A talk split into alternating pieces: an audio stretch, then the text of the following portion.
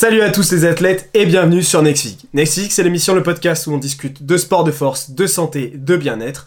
Et aujourd'hui, je suis avec Maxime pour l'épisode numéro 2 de Des Sèches euh, sur la sienne, la mienne. On avait discuté sur l'épisode précédent de Sa Sèche et ici on continue.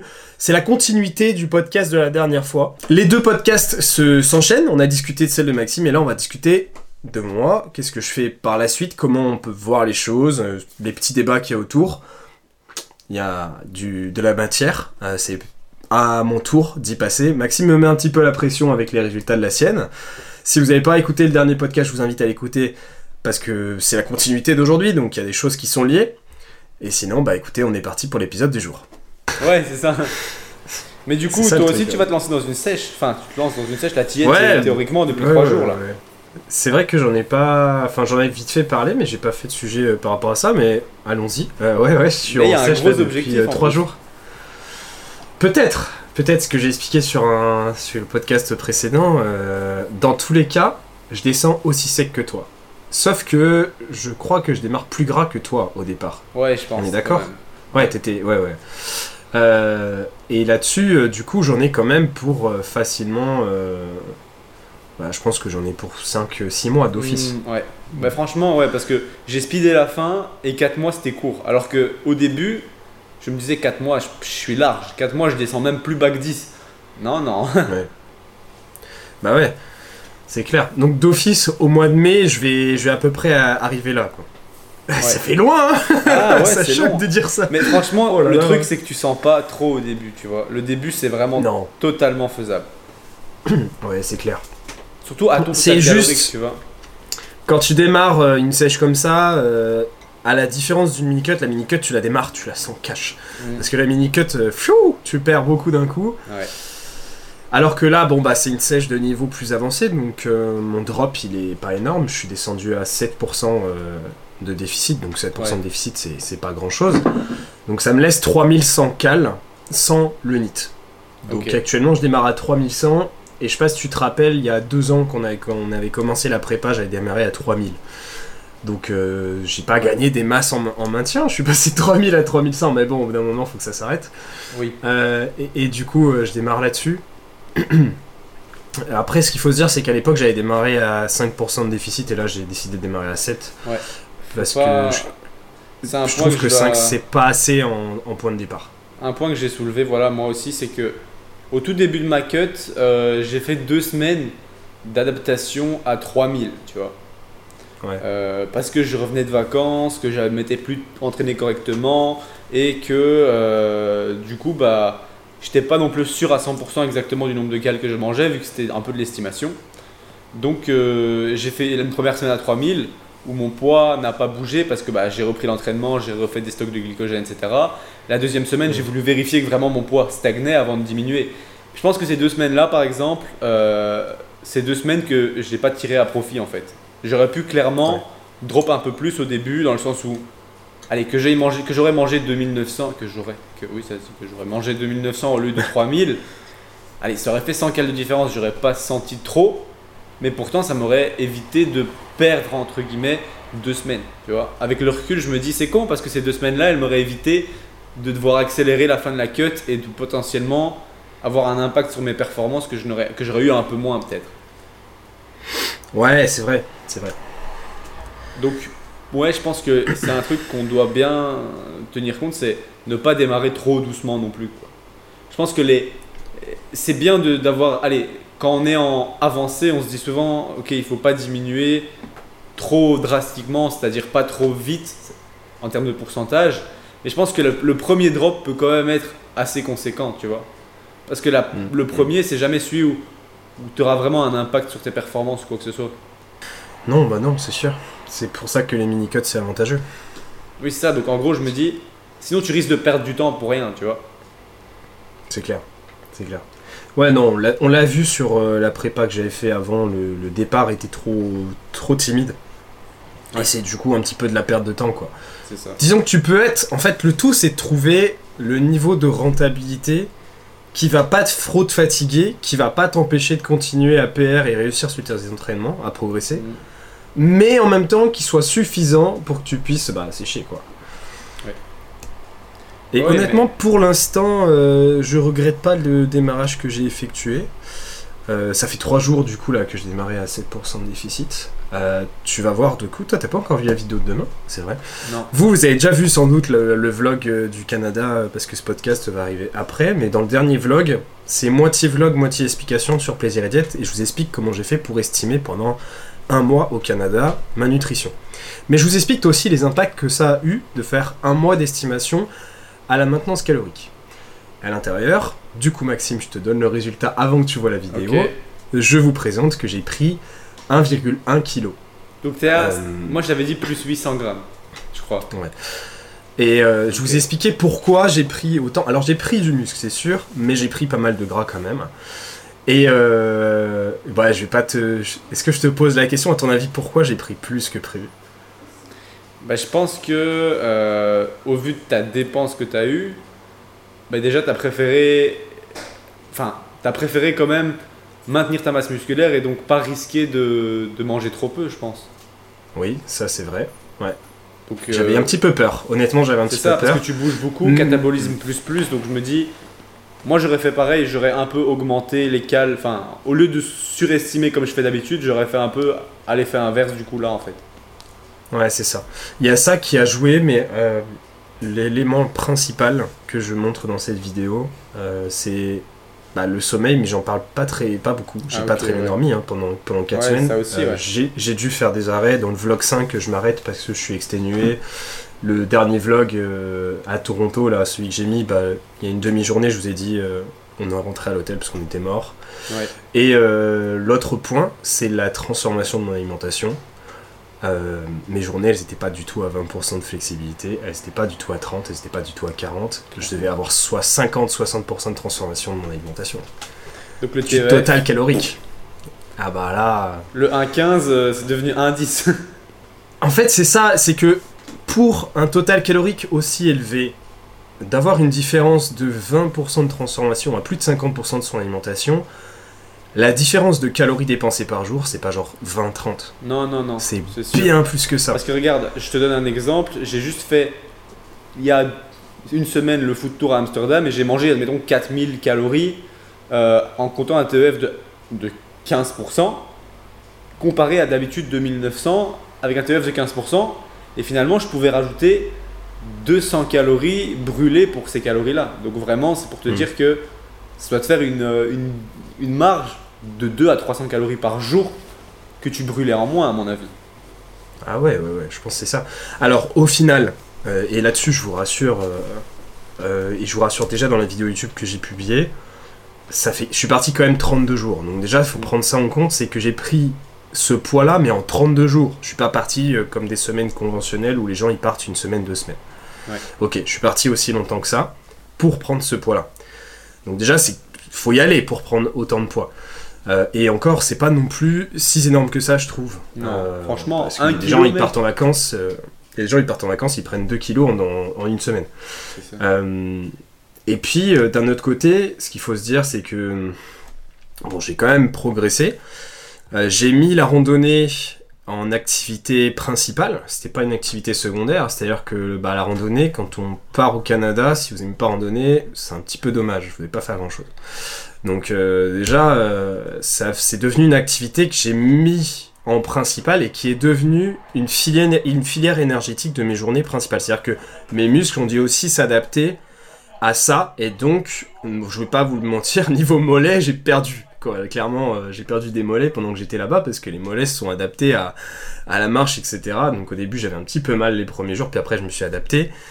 Et euh, je suis devenu meilleur dans ma manière de marcher, etc. J'allais beaucoup plus vite, je faisais plus de kilomètres et tout. Euh, et donc forcément, ça veut dire aussi perdre du muscle. Et euh, voilà, donc d'un autre côté, il y a le fait que j'ai mis du temps pour prendre autant. Et... Et ouais, voilà. Oui, bah après, c'est quand même pas. Enfin, un kilo sur autant de temps, sachant que tu as mangé vraiment pas mal, enfin, c'est Hmm. limite. Tu as limité la casse de ouf, tu vois. Ah, clairement, euh, Au vu de ton honnête. activité surtout. Ouais, ouais, ouais, ouais. Déjà, je serais, je serais resté en surplus calorique, ça aurait été une grosse erreur.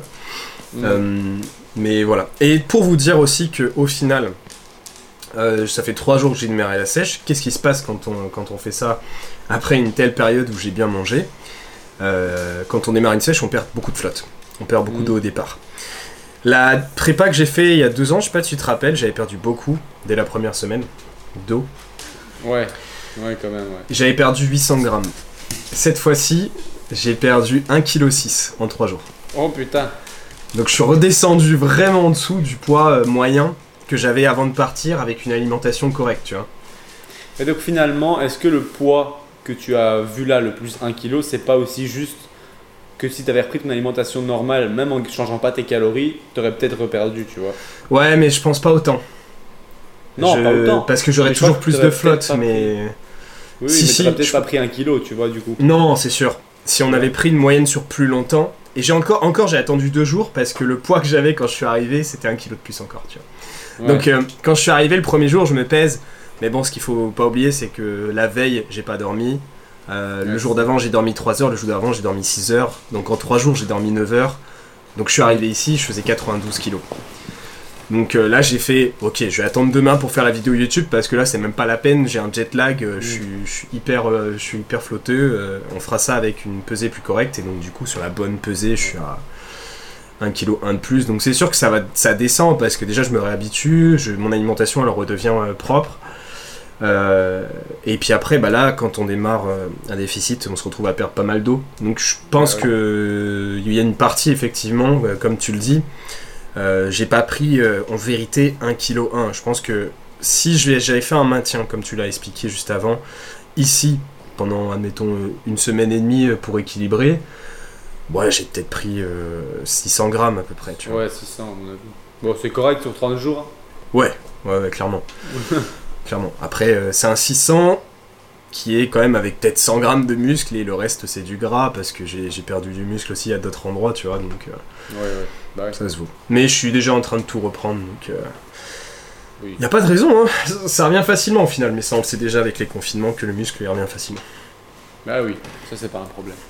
Mais du Ouais. coup, là, tu- on avait déjà abordé ça à nous deux. euh, tu penses faire une, une compète, mais tu veux surtout voir l'aspect psychologique jusqu'à ce que tu sois descendu assez bas en fait. Ouais, c'est voir vrai si qu'il y a ça, ça. tiendra ou pas. Il y a ça qui joue, c'est euh, que psychologiquement, je sais pas comment ça va se passer parce que il y a le côté psychologique dans le sens où euh, oui, je sais pas comment je vais réagir parce qu'en fait, ça fait longtemps que je suis dans le confort. Et quand on quitte le confort, on est humain, euh, ça fait un petit peu mal, quoi. Je sais que la mini-cut qui est passée au mois de mai, le fait d'être descendu aussi bas en calories, parce que je suis jamais descendu aussi bas en calories avant la mini-cut, euh, depuis... Mais je pense que je suis pas descendu aussi bas. euh, en dessous des 3000 cales, sans rire, ça fait... Ça faisait genre 5-6 ans que j'avais pas mangé moins de 3000 cales, tu vois. C'est énorme Parce que... Avant, j'ai fait une prise de masse qui a duré 3 ans, 4 ans, avant de faire le, le shoot. Après, j'ai eu la prépa.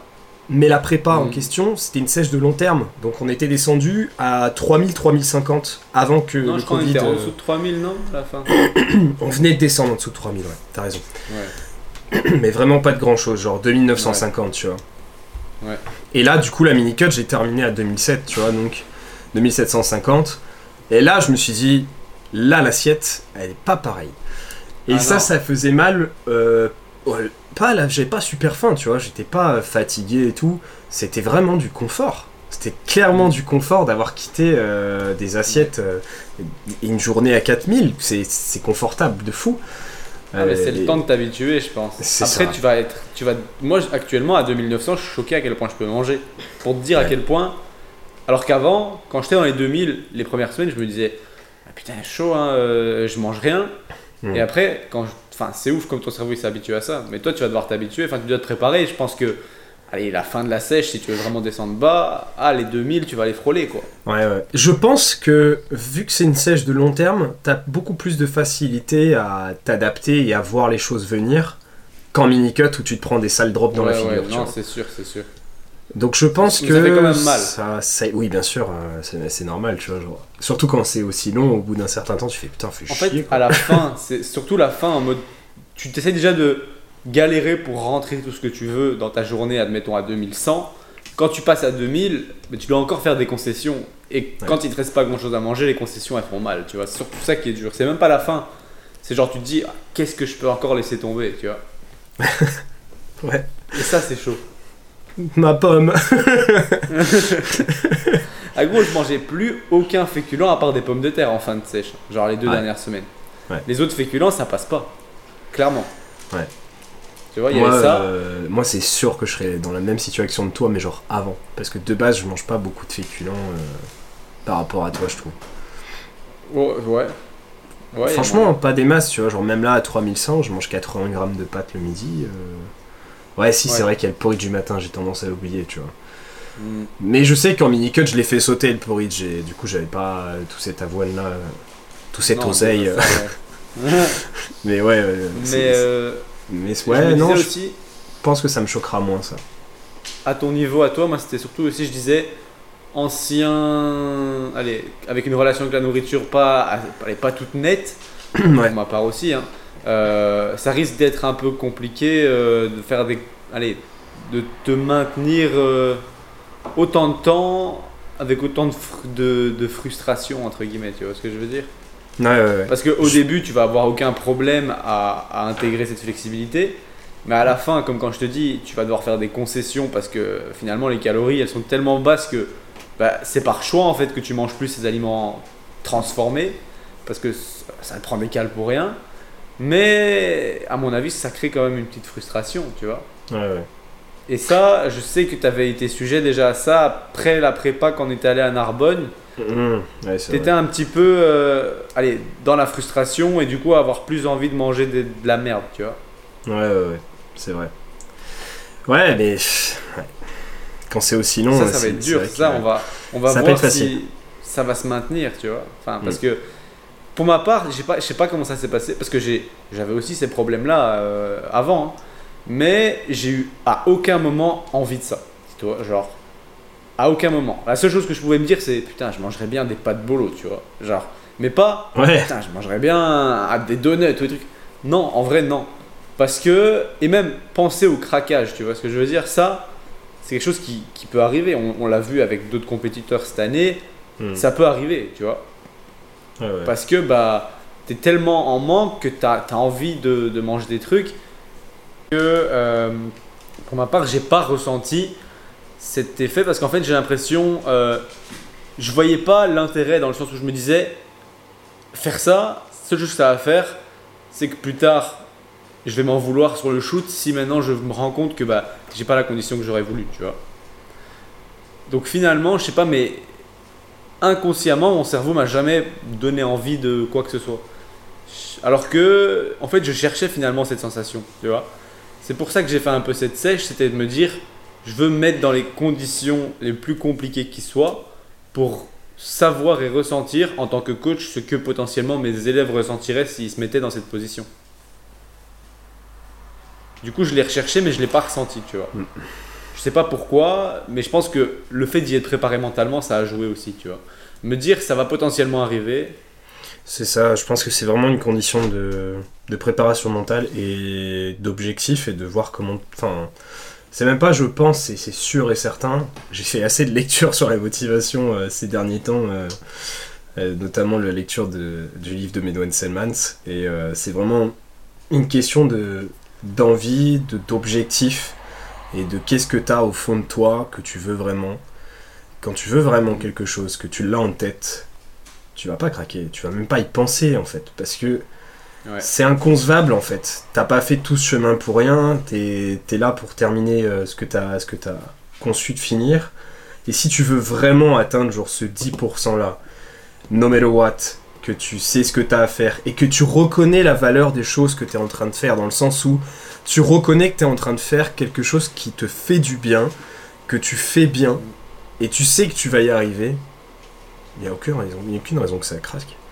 Si tu crois en toi et que tu sais ce que tu es en train de faire, Mm. que tu, tu connais tes techniques, tu sais que bah ça va pas craquer parce que voilà, t'as l'échéance qui est là, euh, t'as juste à suivre la trame. C'est ça, surtout que le pire, c'est que tu te dis, tu craques une fois, bah ça fait une semaine ou deux où tu es remis en arrière. quoi. Ouais, ouais. Et une semaine ou deux en arrière, euh, putain, à ce niveau-là, tu sais que les semaines sont compliquées et que ça vaut pas le coup de se faire plaisir une fois pour que ce soit aussi compliqué. C'est c'est dur à dire parce que ce que je viens de dire, il y en a plein qui vont me dire oui, mais tu sais, quand tu veux vraiment craquer, etc., tu craques. Ah non, je suis pas d'accord. Quand tu veux vraiment euh, ne pas craquer, tu fais autre chose et tu. Si tu veux vraiment craquer, c'est que ton objectif, ton objectif est devenu de craquer en fait. C'est que t'as la, t'as autre chose en tête qui est devenue la target numéro 1. C'est devenu une banalité, ouais. C'est c'est passé en priorité par rapport à ton objectif. Et ça, c'est pas impossible, on est d'accord. Mais euh, c'est la réalité, c'est que du coup, c'est passé. en- ton objectif principal est passé en second plan. Ouais. Et je pense honnêtement que T'es un peu dit. euh, pour descendre à 10, j'aurais pas de soucis. Je, ce sera pas un problème. C'est euh, vraiment quand, quand on. En fait, ce qui me, ce qui me dérange, c'est pas du tout ça, tu vois. Genre 10%, j'y suis déjà descendu. je- pff, ça me pose pas de problème parce que déjà, je vais faire une slow cut. Donc, euh, je vais pas avoir à accélérer comme toi, euh, sans doute, euh, parce que j'ai pas de deadline, tu vois. Donc, je peux laisser faire le temps. Donc, Ouais. je vais sans doute pas avoir des drops aussi conséquents que toi. Je vais drop comme je peux. Je vais descendre à 10. Si jamais une compétition se profile, je vais regarder.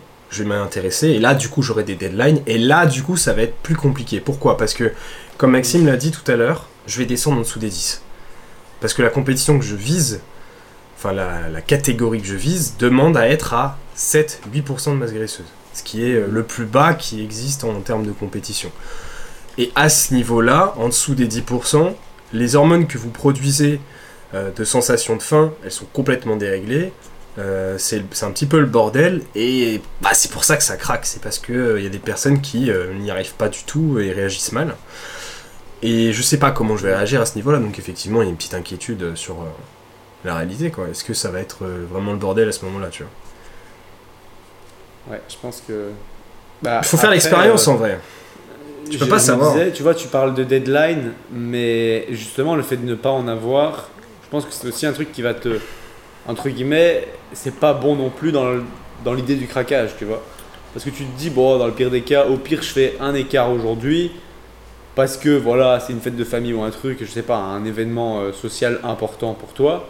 Tu te dis, bon, finalement, j'ai aucune deadline, donc bah, pourquoi pas, tu vois. Tandis que si t'en as une, tu peux, tu peux plus te projeter, tu vois. Hmm, J'aime pas trop ça parce que hmm, j'ai vraiment une phrase que je dis souvent en plus sur le podcast, c'est le temps c'est des gains et j'aime pas perdre mon temps. Donc personnellement tout ce qui est refeed, des pauses de sèche et tout, moi ça me casse les couilles. J'ai- Je veux dire qu'une sèche c'est déjà assez long comme ça, surtout celle que je viens d'exposer. Ouais, ouais. Faire des pauses, je le conçois pas vraiment. Tu le sais parce que euh, en prépa, euh, la première fois, t'as vu, Nouvel An, je l'ai fait en condition de sèche. Euh, tout ça, je le. Ouais. Même si c'est des événements particuliers, j'ai décidé de faire un truc, je le fais et je m'engage. Après, moi, je, je coach des personnes, tu coaches des personnes. Euh, S'ils veulent faire une pause, ils font une pause, nous on s'adapte, il a pas de souci, Oui. tu vois. On est, on- en fait, on juge pas les autres. Mais dans ma façon de faire et dans ma façon de voir les choses pour moi-même, si je m'engage sur un truc, j'ai pas envie que, bah déjà de base ça a duré 6 mois, j'ai pas envie que ça en dure 7 quoi. Parce que Ah, Mais clairement. c'est déjà assez long comme ça, donc autant euh, le faire euh, pour le temps qui, qui est juste quoi. Donc euh, Ah ouais, je suis d'accord, mais je réfléchissais à ta, ta manière de penser dans le sens où, pour des personnes qui n'ont pas de deadline, j'ai peur qu'elles qu'elles se laissent un peu aller à certains moments. Tu ouais ouais ouais, c'est bah, ce qui arrive euh, euh, souvent. hein, ouais. vois. Mm. C'est ça, elles se disent pas, putain, je dois être prête pour ce jour-là. Du coup, ils se disent, Ouah, allez, à la limite, cette fois-ci, j'accepte allez, de faire une soirée et de boire de l'alcool. Alors qu'en réalité, ça risque juste de les faire euh, avoir un effet négatif. Donc finalement, je me dis, le fait d'avoir une deadline, même si c'est un petit truc, je pense que c'est toujours bien. Tu vois, même si t'as pas encore le la date de la, de la compète, déjà prévoir un shoot à une date, etc. Tu vois, Ouais, ou une pick week. je back pour toi. Une hein, pick week, hein, tu vois, genre. pour, euh, euh, ouais, c'est ça. Quand je vais pick arriver vers 10, même si euh, une compète se profile, je ferai quand même une pick week entre temps. Oui, clairement. Non, je le disais vraiment pour les gens de manière générale, pour être plus motivés, entre guillemets. Ouais. vrai. Parce qu'on n'a pas tous la même rigueur. Je pense que nous, on a une rigueur parce qu'on a pris de l'habitude, etc. Tu vois. C'est vrai, c'est vrai. Ok. Et puis qu'on a déjà fait des sèches, quoi. Ouais, c'est ça. C'est l'expérience. C'est- pour ça qu'avoir un coach, ça peut être cool des fois pour ça. Ah bah ouais. Ouais, c'est clair. Toujours avoir un, regard extérieur là-dessus. Yes. Surtout quand ça devient, surtout quand ça devient compliqué. Mm. L'objectivité Ouais. derrière, euh, ça sert de ouf. Ça marche. Euh, J'avais une dernière ouais, question concernant ma sèche. Je me disais, moi je sais pas faire un truc objectif du coup, vu que moi je me vois tout le temps maintenant. Mais tu, tu- tu estimes que je j'avais drop de combien à combien plus ou moins en pourcentage de masse grasse? Faut que je revoie ton physique. Faut que je revoie ton physique euh, en dehors du shoot. Euh, je pense que si je remonte les photos WhatsApp, je dois encore les avoir, sauf si tu les as supprimées. T'as démarré quand déjà? Ouais, après j'ai démarré mi-juillet. Ouais, j'ai des photos en, en caleçon Brésil, c'est ça? Euh, Il y a moyen, ouais. 27, ju- Peut-être 20 avant 27 encore, mais- juillet. Ah non, j'ai euh, caleçon gris, c'est les Ouais, repères. c'est bon. Mais par contre, j'ai plus pris de. j'ai plus pris de photos les deux dernières semaines, dans le sens où c'était vraiment des semaines hard niveau timing et que je me levais tous les jours à 6h et à 6h il n'y avait aucun- aucune lumière donc j'ai pas pris les deux dernières semaines. Ok, euh, du coup c'était 19 juillet, départ Ouais. c'est ça. Mais t'as une photo euh, que je t'ai envoyée dans la... avec la cabine de banc solaire aussi, tu vois. Je sais pas si tu l'as ou pas. Euh... Là, je t'ai pas encore en Non, j'ai pas ça. protocole, tu vois. Attends. J'ai pas. En tout cas, ce qui est sûr, c'est qu'au 19 juillet. Ah, t'es plus sec que moi quand même. hein. Euh, je pense que t'étais. Le haut du corps est, est plus gras que le bas, hein, c'est fou ça. hein. Tu, tu stockes pas mal dans le dos et. Oh putain, les bras, ouais. Ah, les bras, mec, là par rapport au shoot, ça choque hein, quand je vois ça. De la, la pose de côté, mec, euh, des bras, euh, t'as séché de fou. hein. Ouais. Euh... le visage, impressionnant. Ah, le visage, c'est le truc de ouf. Tout le stock euh, chez Maxime, il est dans le visage, c'est dans les joues. Tout, ouais, il y a 2 kilos dans je rigole, mais euh, quand je vois mon visage là, à la caméra, là, je sais que je suis, vra- enfin, je sais que je suis vraiment plus gras par rapport à avant. Genre, je le vois de fou. J'avais pas du tout un visage aussi rond avant. Honnêtement, je pense que t'as démarré, t'étais à, à 17. Ouais, moi aussi, ouais, je dirais 16-17 au début, ouais. Ok, et là, du coup, t'étais, ouais, t'avais déjà quand même. euh, T'étais pas encore passé au bronzage là? Là, je venais d'y passer justement. Ah ouais, d'accord, d'accord. Mais bon, tu vois pas encore, il y a pas encore la, la- tu bronzes pas un- un- euh, directement, tu vois, c'est après. Là, ce que je te Bon, montrais en l'angle de la c'est photo. genre- euh, c'est genre les lumières, tu vois, Euh, les, les, enfin, les veines et tout, quoi, tu vois. Que j'étais veineux, mais clairement, euh, après la, la lumière est pas native, là. Euh, elle est native, là, genre elle est pas ouf, tu vois, sur la deuxième photo. Mais j'ai pas les conditions normales. Mais genre là, au moins, t'as pas les photos du shoot, parce qu'une photo de shoot, c'est pas vraiment quelque chose que tu peux analyser, quoi. Euh, T'as t'as fait 17, euh, allez 10 et demi, mais pas plus, t'es pas à 11. hein. Honnêtement, je pense pas. Après, faudrait faire un, faudrait faire un Dexa scan, hein, mais... Non, ouais, je pense que t'as as descendu quasiment 7%. hein. C'est pas mal, hein Bon chemin, hein Ok Maxime, bon, euh, hyper, euh, hyper cool, de très bons résultats Ouais. sur cette sèche. Si vous les avez pas vus, je crois que tu les as encore sur ton profil euh, en poste.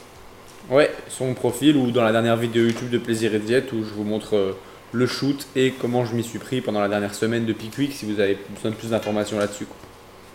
Bon, c'était un super épisode qui a été coupé en deux parties. La première partie, elle était la semaine dernière. Euh, merci Maxime de m'avoir accompagné sur cet épisode, euh, sur nos deux sèches, sur euh, la suite de l'aventure. On se retrouvera pour un prochain podcast. On a déjà un petit peu notre idée et on en discutera d'ici euh, quelques jours. Euh, ça sera un autre sujet autour de la nutrition. Euh, merci, hyper cool. Ouais, bah merci de m'avoir euh, amené dans ce podcast et on se retrouve du coup euh, dans pas longtemps pour vous puisque pour nous on va le filmer la semaine prochaine mais pour vous à mon avis le laps de temps entre deux podcasts sera court donc euh, vous avez de la chance. Yes. J'avoue.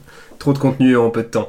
On se retrouve du coup pour ce prochain podcast. En attendant, je vous laisse liker, commenter, partager, vous abonner. Faites ce que vous pouvez sur vos plateformes pour nous aider. On n'est pas beaucoup sur les podcasts, donc ça fait plaisir quand vous nous aidez à le développer. Et donc du coup, nous, on fait plus d'épisodes.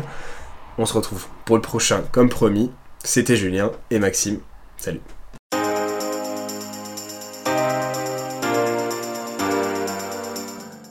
Salut, je suis Julien, créateur de MFT Misfit Tidings et du podcast Next Physique que tu es en train d'écouter, mais aussi le coach de la team MFT. MFT s'est bien développé depuis 3 ans maintenant.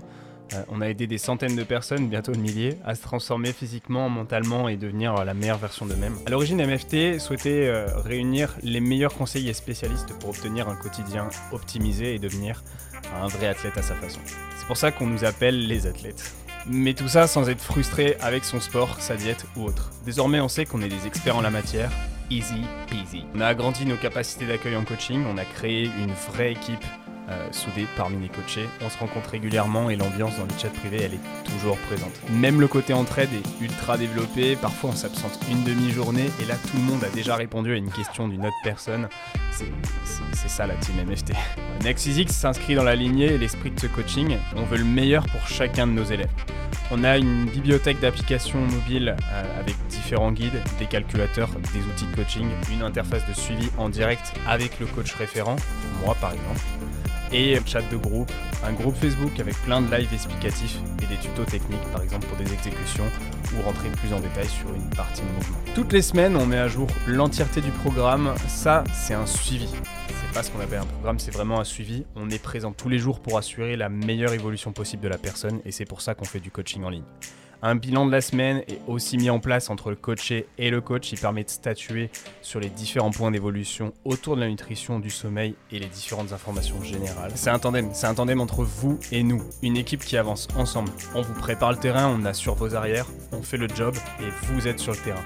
On vérifie chacun des mouvements via des vidéos à nous envoyer afin d'optimiser vos entraînements. Pour ma part, les coachings sont sur réservation. Si tu écoutes ce podcast, c'est que tu es potentiellement intéressé par l'optimisation de tes résultats et qu'on ira sans doute long ensemble. Contacte-moi directement sur Instagram par message pour qu'on en discute ou qu'on regarde mes disponibilités de réservation. Plus d'informations sur le suivi avec le lien en description.